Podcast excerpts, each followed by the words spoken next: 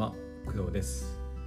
え1月7日金曜日夜の9時47分でございます。はい。今日もお疲れ様でございました。ですね。金曜日だからね。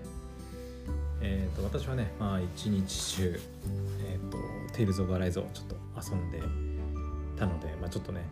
私からお疲れ様なんて言われてもちょっと気分良くないかと思うんですけどはい。えっ、とそうだね。今日はまあちょっとね「テイルズ・オブ・アライズ」のねゲームが、まあ、結構進んでねいいとこまで、えープレイしていったのでちょっとねちょっとセンチにセンチメンタルな感じにね、うん、ちょっとなってて、まあ、いずれねあの全部プレイした後にはねクリアした時にはあのテイルズ・オブ・アライズのあの全体的な感想とかをちょっと話そうかなと思ってますので、はい。まあ、その時にねあのいろいろ話そうかなと思ってるんだけど今ちょうどねいいい区切りのいいところで、うん。まあ、演演出というかムービーシーンがあったりしてちょっとなんかああっていう ちょっと気持ちになっているので、はい、ちょっとテンション低めではあるんですけど、うん、まあちょっと今回もやっていこうかなと思います。はい。で今日のねテーマはねえっ、とクドラジの再生回数に関するちょっとお話です。えっ、となん1ヶ月くらい前かな？12月かな？えっ、とねクドラジの再生回数に関して、えー、と2000回突破したっていう話をしたと思うんだけど多分ね1000回の時もやりました。で今回はえっ、とまあなんとなく指してる方もいるかと思うんですけど、えー3000回を突破したというお話です。はい。えっと、アンカーね、アンカーを使った、えっと、Apple Podcast、Google Podcast、Spotify、あと Amazon とかかな？とか、あと Web で聞いてくれてる、Web で聞くプラットフォームも含めての、えー全部の総再生回数が、えー3000回を突破しました。で突破したのは別に今日ではなくて、えーとね、昨日か一昨日くらいかな、うん、気づいたら突破してて、まあ言わなきゃな言わなきゃなっていうふうにはあの思ってたんだけどなかなかね あのあのゲームも忙しかったりしてちょっとなかなか言う機会がなかったので、まあ、ちょっと今回お話しさせてもらいました。はい。本当にあのありがとうございますっていう感じなんですけどうん。まあ再生回数3000回がまあたなんていうのかな、うんまあ、YouTube とかのね再生回数に比べたらそれはめっちゃ少ないのはわかるしうん。まあなんだろうね。何と比べて多いのかとか少ないのかとかは、まあ、この際正直どうでもいいかなとは思っていて、まあ、あくまでまあ私の記録記録というか、ね、自身のなんだろう。うん。自分自身と比べてかな。まあだから、ま、前は2000回突破したからやったねっていうお話でで今回は3000回いったからやったねっていうだけのお話です。はい、まあ、別にそのなんだろう。ね。3000回突破したから何かがあるわけでもないんだけど。うん。まあ3000回突破したよっていうお話お話というかね皆さんにちょっと知ってほしかったなっていうだけです。はい。えっとね、スタンド FM の方はね、まだ1000回いかなかったかな、確か。今ね、スタンド FM はね、950いってないぐらいかな、確か。うん。で、いいね数はその半分くらい。確かですね。うん。スタンド FM はなかなかね、再生回数も伸びないね。まあなんか伸ばす方法とかもいろいろあるんだろうけど、うん。最近ハッシュタグとかもつけてないし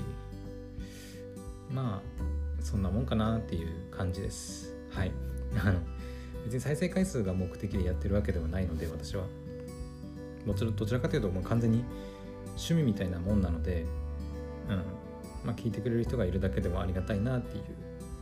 くらいの感覚で私はやっています。はい、まあ、その延長線であのポッドキャストをお仕事にしたりね宿ラジやったりとかしてはいますけど、まあ、自分のポッドキャストの方は日々のなんか記録それこそ本当の雑記ブログみたいな感じでまあ、自分が思ったこと考えたことを話していくっていうなんだろうプラットフォームになっています。はい。だからなんだろうね。うん。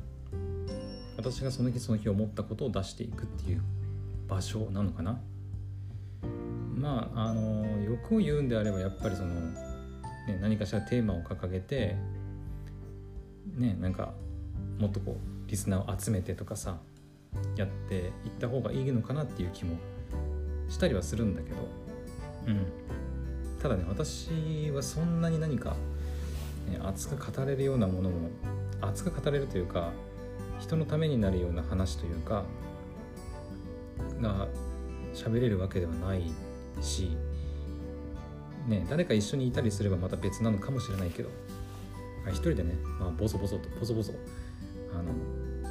こそこそ やってるので、まあ、なかなかその辺は難しいなっていう気はしてます。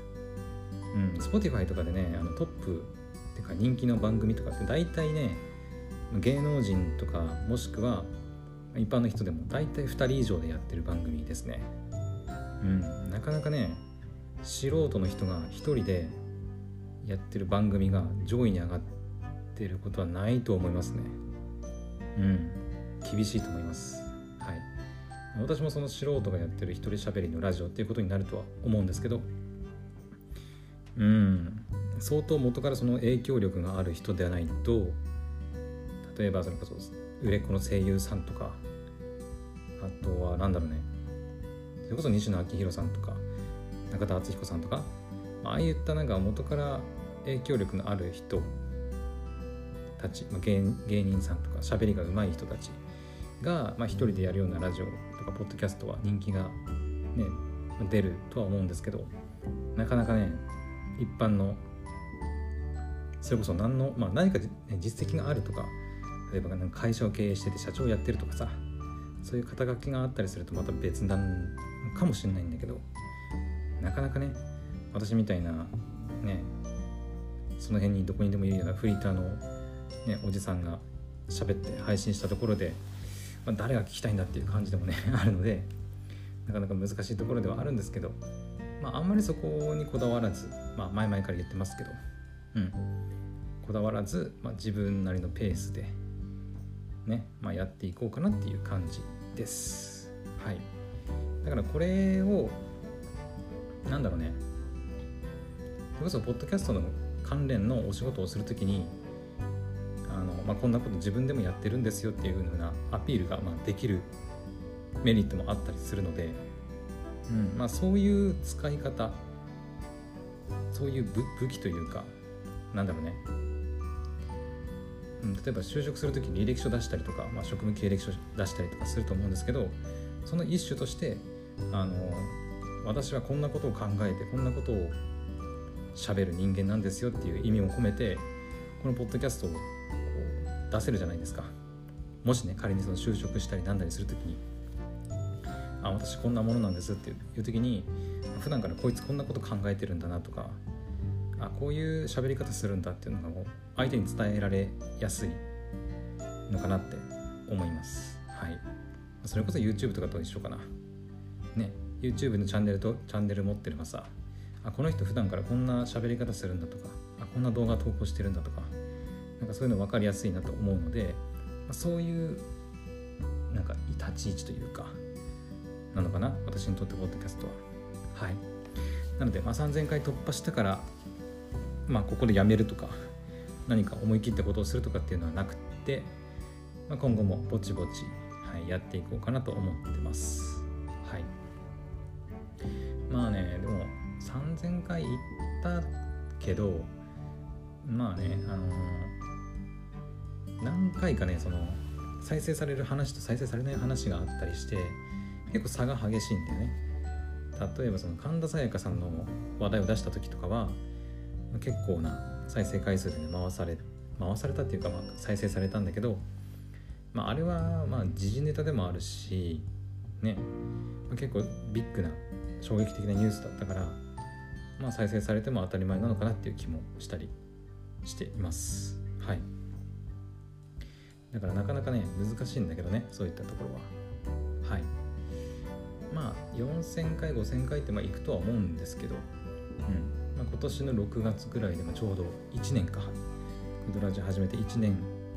になると思うのでその時に、まあ、1年間継続することでポッドキャストが再生回数どのくらいになるのかっていうデータにはなるのかなって思いますね。うん、素人の何のあの取り柄もないあの実績もない男がおじさんが一人でまあ1年間ポッドキャストをただがむしゃらに頑張ったらね1年間で再生回数どれくらいになるのかとかリスナーさんはどれくらいになるのかとか、まあ、そういったところがまあデータとしてなんか皆さんに公表していけたらなんかいいかなと思ったりしてます。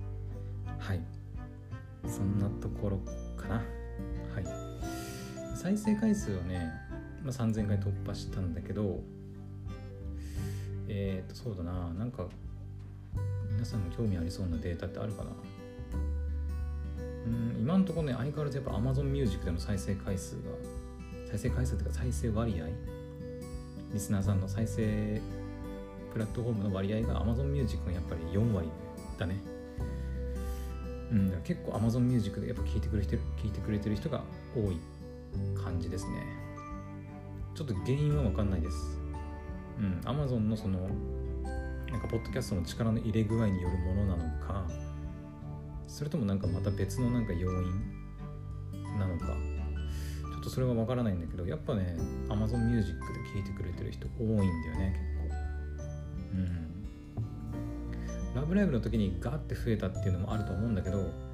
でも今ちょっとラブライブちょっとこうねもうだいぶ頭打ちになってきてるところもあるので今はねラブライブ関係ないと思うんだけどなぜなんでしょうか。うん。あとはあでも Estimated Audience って言ってそのえっ、ー、とねこれなんだっけ過去30日だったかな。過去30日に配信された全てのエピソードの平均リスナー数っていうのが出されるんですけど Estimated Audience っていう、まあ、想定される視聴者みたいな意味合いだと思うんですけどそれがねやっと10を超えた感じですね。はい。確かねこれがね50を超えるとその自身のポッドキャストのえーと、エピソードの中にね広告を入れたりすることができるとかできないとかっていう噂を聞いたことがあります。はい、まあ、ちょっとあの実際になったこともないしあのまだまだね、まあ、10なんでまだね50って言ったらあと5倍ねリスナー数リスナー数増やさなきゃいけないからまあ本当のところはちょっとよくわかんないけど、まあ、そういった噂があったりもするんでまあ、そこも一つの目標として今後頑張っていけたらなっていう感じはしています。はい。そんなところですかね。はい。というわけで、えー、今回は、えー、クドラジのアンカーを使った、えー、ポッドキャストの、えー、総再生回数が、えー、3000回を、えー、実は突破していたよというお話でした。はい。今後も、えー、クドラジをどうぞよろしくお願いいたします。はい、本当にね、皆さんの、まあ、おかげというか、うん、皆さんが聞いてくれるからね、この数値をまあ叩き出せているところでありますので、はい